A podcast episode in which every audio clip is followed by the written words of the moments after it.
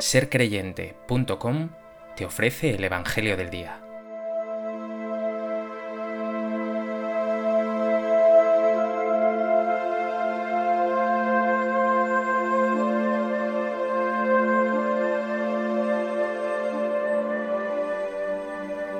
Del Evangelio de Marcos. En aquel tiempo Jesús se retiró con sus discípulos a la orilla del mar, y lo siguió una gran muchedumbre de Galilea. Al enterarse de las cosas que hacía, acudía mucha gente de Judea, Jerusalén, Idumea, Transjordania y cercanías de Tiro y Sidón. Encargó a sus discípulos que le tuvieran preparada una barca, no lo fuera a estrujar el gentío.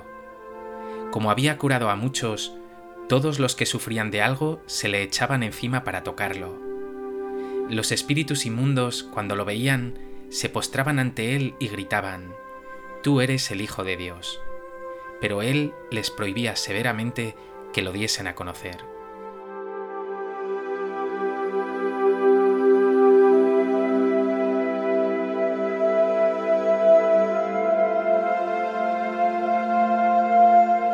El Evangelio de hoy nos presenta a Jesús en Galilea, rodeado de gente fascinada con él. Están entusiasmados por las palabras que salen de sus labios y por las obras que salen de sus manos. Todos quieren acercarse a él, escucharlo, tocarlo. Incluso los espíritus inmundos confiesan, tú eres el Hijo de Dios.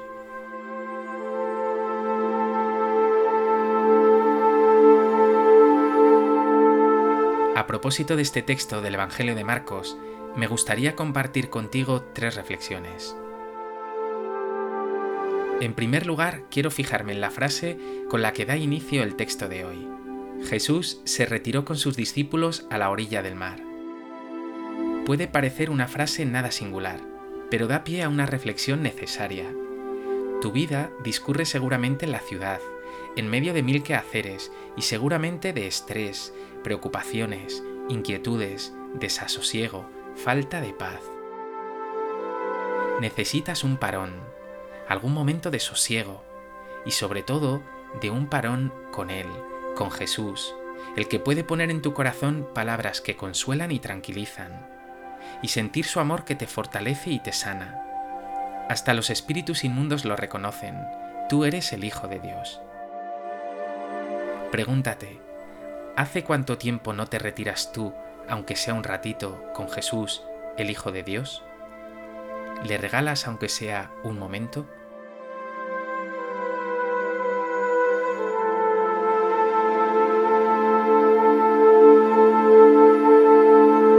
En segundo lugar, nos dice este Evangelio que lo seguía una gran muchedumbre y que acudía mucha gente de todas partes incluso que Jesús tuvo que encargar a sus discípulos que le tuviesen preparada una barca para no ser estrujado por el gentío. Todos buscan compasión a Jesús. Saben que Él es la respuesta a todas las preguntas.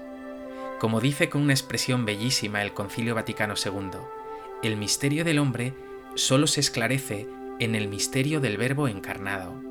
Es decir, es en Él donde se halla la verdadera respuesta a todas tus preguntas el sentido a todos tus insentidos y la luz a toda oscuridad que te asalta. ¿Buscas a Jesús con pasión o eres un creyente tibio que se conforma con un algo tiene que haber o soy cristiano pero no practicante o más comúnmente eres un cristiano de misa de domingo y así sin más hasta la siguiente semana?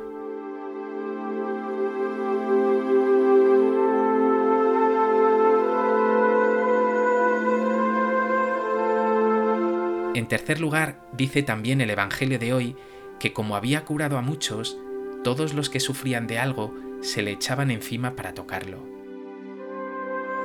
Jesús sana, hace milagros extraordinarios. Y tú, si te detienes un momento y miras a tu corazón, te ves también afectado por mil enfermedades. Egoísmo, malos pensamientos, envidias, orgullo, juicios, pereza, si buscas verdadera sanación, paz, amor, ilusión y esperanza, esas que solo pueden venir de las manos de Dios, busca a Jesús. Dile que le necesitas. Tenlo tan cerca como para tocarlo. Piensa por un momento, ¿cuáles son tus enfermedades? ¿De qué te tiene que sanar a ti Jesús?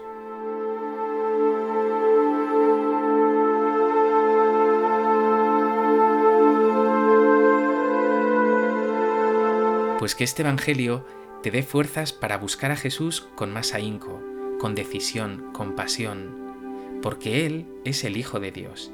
En Él se halla el verdadero sentido y la vida definitiva. Señor Jesús, aquí me tienes, pecador, pobre, enredado en mis cosas de siempre. Quiero buscarte con toda mi alma, echarme como ese gentío encima de ti, poder tocarte y recibir así tu sanación y tu salvación. Gracias por recibirme y quererme con locura, Jesús. No lo merezco, pero me da la vida. Gracias, Señor.